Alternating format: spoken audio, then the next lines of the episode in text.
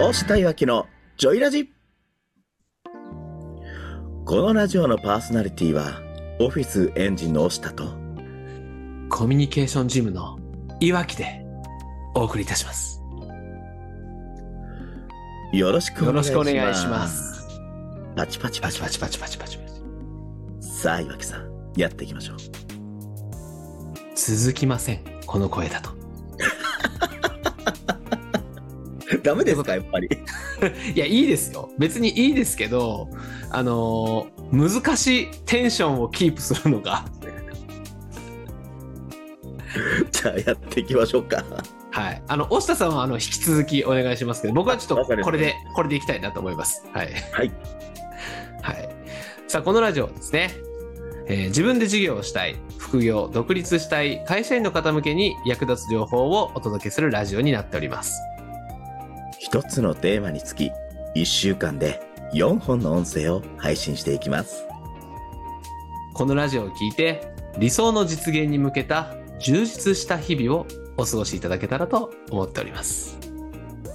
まずは前回の放送で再生いただいた方いいねいただいた方コメントフォロー質問いただいた方本当にありがとうございますこのスタンド FM 以外ではポッドキャストや Spotify でも配信しております。それぞれのメディア媒体で再生いいねフォローコメント質問などお待ちしております。押したいわきのジョイラジ公式 LINE もスタートいたしましたので、私、押したや岩木さんとつながりたい方は、ぜひ登録をお願いいたします。さて、今週は商品の差別化というテーマでお送りしております。前回は自分に合ったアプローチを探そうというお話をしました。今日はその続きからです。それではお聞きください。い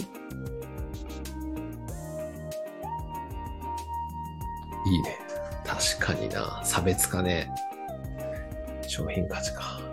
ここは、みんな、独立起業するってなったら全員から聞かれますもんね。やっぱり、改めて。そうなんですよね本当に聞かれるし、うんでもじゃあ差別化ができるぐらい自分のコンテンツちゃんと見直してますかっていうのも言いたいですよねうん。うん。自分のことも知ってる。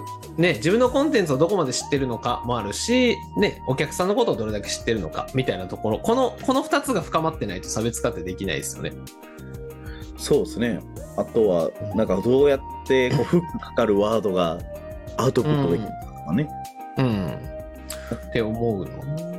そういう意味では岩木さんのコミュニケーションのワードってすごくなんかフックかかるよねって思うんですけどお、ありがとうございます。ジムの方ですか？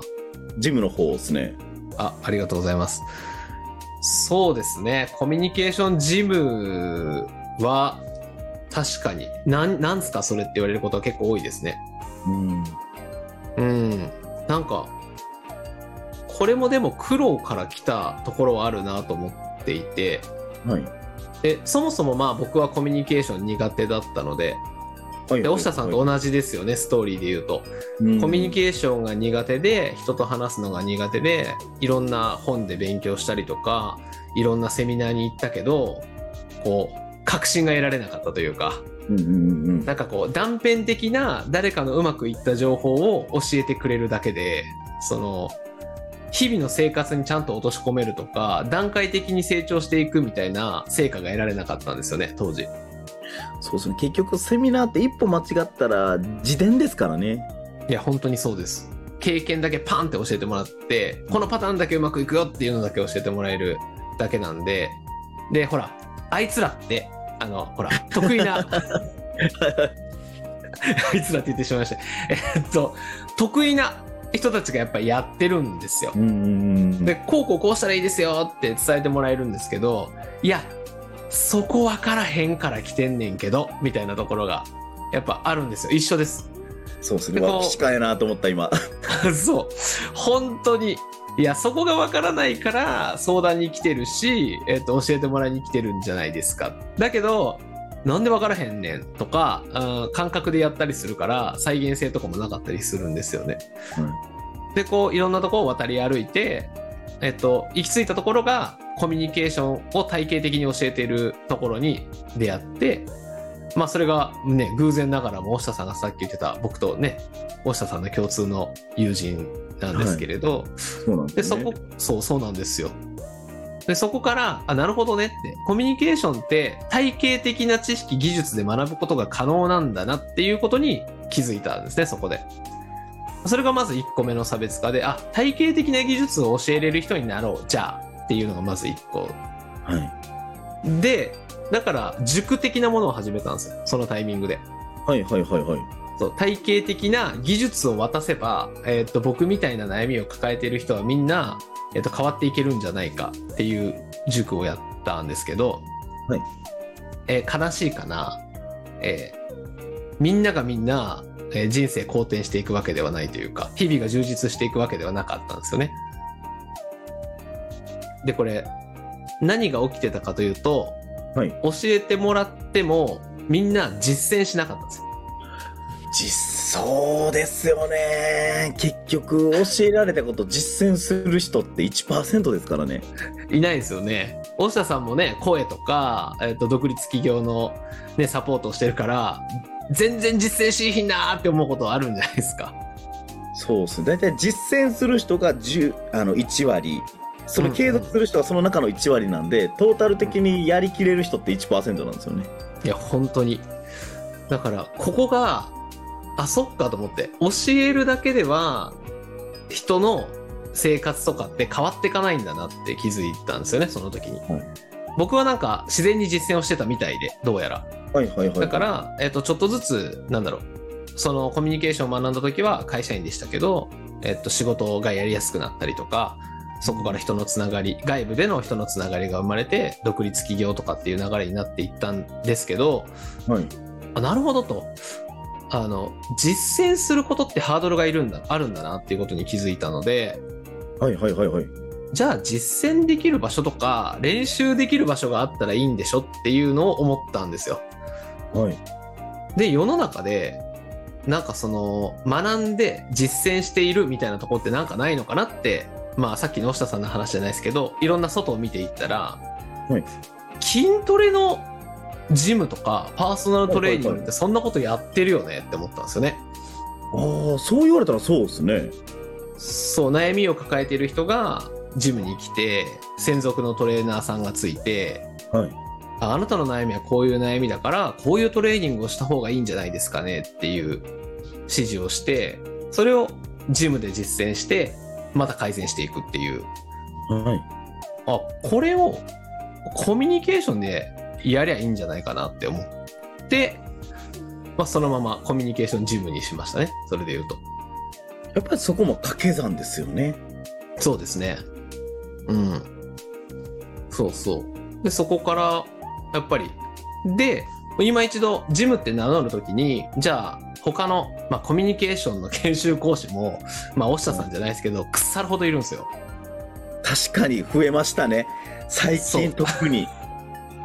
そうコミュニケーションの講師とかえーっとあとはコーチねコーチングのコーチとかあ腐るほどいるんですよねそうですね。だからこれからね、ほんまに研修講師やりたい方とかね、コーチングで独立したいんだっていう方、ほんま腐るほどいますから。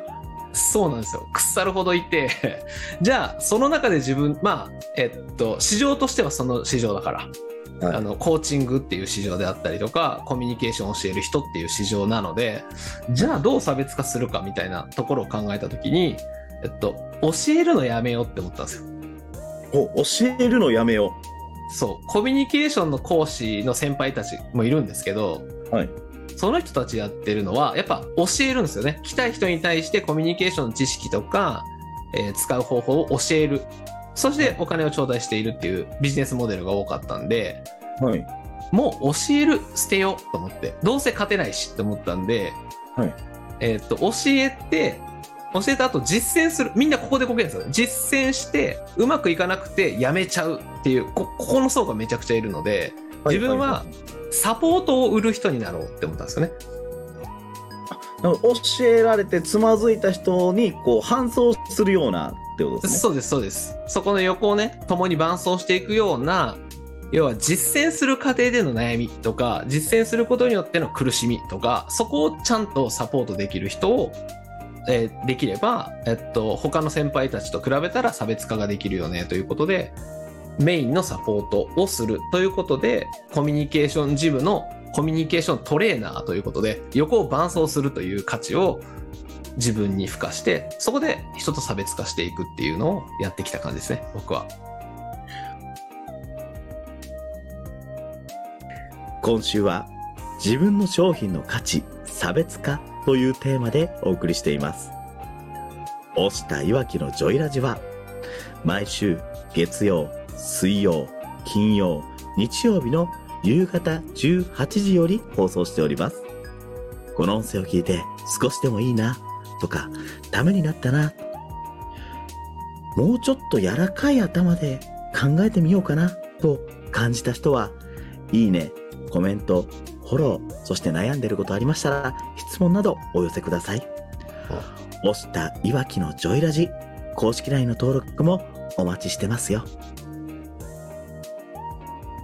今日もこのラジオのパーソナリティはコミュニケーションジムのいわきとオフィスエンジンの押したでお送りいたしました。